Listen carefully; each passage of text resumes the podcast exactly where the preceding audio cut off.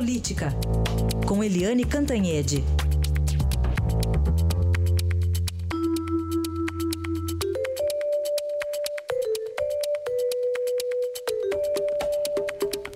Bom, vamos separar aqui primeiro os efeitos jurídicos. Eliane, a situação aí do ex-presidente Lula melhora ou piora depois dessas cinco horas de interrogatório? Bom dia, Eliane.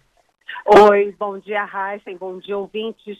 Como tudo na vida, Heisen, quem olhou aquelas horas e horas de depoimento vai concluir com a sua própria visão de tudo isso, né? Então, os que uh, são favoráveis ao Lula vão dizer que ele foi maravilhosamente bem, os que são contrários dirão que ele foi pessimamente, mas pelo que eu conversei na área jurídica, ele se complicou, porque a gente pega uh, o essencial, né? O essencial é que a ação de ontem, o que estava em jogo ontem, era o triplex do Guarujá. E convenhamos, o Lula disse que não sabia, não queria, que o apartamento era uma porcaria, cheio de defeito, pequenininho, apesar de ser triplex, e que uh, ele, aliás, nem ia poder ir à praia, e a dona Marisa, pior ainda, ela nem gostava de praia. Então, por que que depois ele apontar tantos defeitos, a dona Marisa volta lá meses depois com o filho para acompanhar uma reforma. Uma reforma, provavelmente, exatamente do que ele reclamou, que velhinho, não podia subir escada, aí estavam instalando o elevador. A cozinha era uma porcaria e eles estavam reformando toda a cozinha, que por coincidência é exatamente a mesma cozinha que está lá no sítio é, de Atibaia, que também é questionável.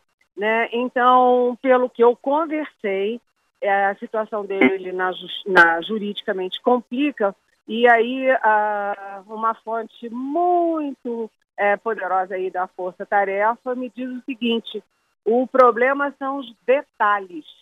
Né? Uh, e então, do, no mais, é claro que o juiz Sérgio Moro conduziu todo o interrogatório para falar não apenas do sítio, é, do, do, do triplex, mas também para ir à essência da questão que é a relação do ex-presidente da República com as empreiteiras, porque, afinal das contas, o triplex é apenas uma materialização dessas relações que a Justiça, a Força Tarefa, enfim, consideram que é, era uma relação promíscua. Então, o juiz Sérgio Moro perguntou bastante sobre o Pedro Barusco, que é aquele gerentezinho da Petrobras que devolveu 100 milhões de dólares, perguntou do encontro do Lula com o Renato Duque. O Lula confirmou que teve esse encontro e deu a versão dele. A gente lembra que o Renato Duque, uh, que era o operador da, do PT na Petrobras, ele disse que se encontrou com o Lula num hangar em São Paulo e o Lula pediu para perguntou se ele tinha contas no exterior e disse, olha, se, se tinha, não é para ter. Ou seja, pediu para ele anular provas. Mas na versão do Lula, é, e quando ele confirma o encontro, ele deixa claro que ele não teria como negar, ele sabe que o juiz Sérgio Moro tem provas de que o encontro houve, né? então ele confirma, mas dá a versão dele de que apenas lia nos jornais, uh, lia nos jornais que, que o, o Duque tinha contas milionárias no exterior e que ele queria ter certeza se tinha ou não, né? Que foi apenas para tirar uma dúvida.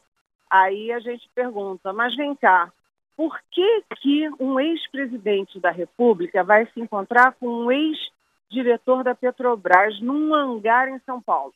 Segundo, por que se o Lula nem sabia do envolvimento do Duque com o PT, por que, que ele usa o tesoureiro do PT, que era o João Bacari Neto, para mediar esse encontro com o Duque? Então, são questões que ficam, que deixam a situação do Lula ali muito, é, enfim, frágil. Além disso, ficou feio ele jogar tudo para Dona Marisa. Aliás, ele chamava a Dona Marisa de Dona Marisa, né? Foi a dona Marisa que queria comprar o apartamento, a dona Marisa provavelmente queria comprar para investimento.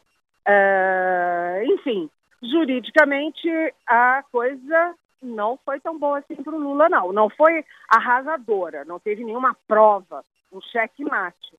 Mas ah, o problema são os detalhes. É verdade. Bom, e na parte política, porque ele acabou lá diante do juiz Moro confirmando que será candidato ano que vem. Pois é, né? A gente vê o seguinte: é, foi uma. O pessoal do PT ganhou para o WO, né? Porque o Moro, o juiz Sérgio Moro, pediu para o pessoal pró-Lava Jato não aparecer e quem estava lá eram os manifestantes pró-Lula né, o, pessoal do PT, da, do MST, da CUT, a bancada federal do, do PT apareceu em massa, a ex-presidente Dilma Rousseff. Então, eles é, ocuparam as praças de Curitiba. Não, não foi assim sensacional, mas tinha bastante gente. Agora, do ponto de vista político, é aquilo que eu falei, né? É um pé, não perde nem ganha, porque cada um olha com o seu olhar. Quem viu aquilo tudo, quem é, acha que o, o, Lula é um santo, vai continuar achando que ele é um santo. Quem acha que ele é demônio, vai continuar achando que ele é demônio.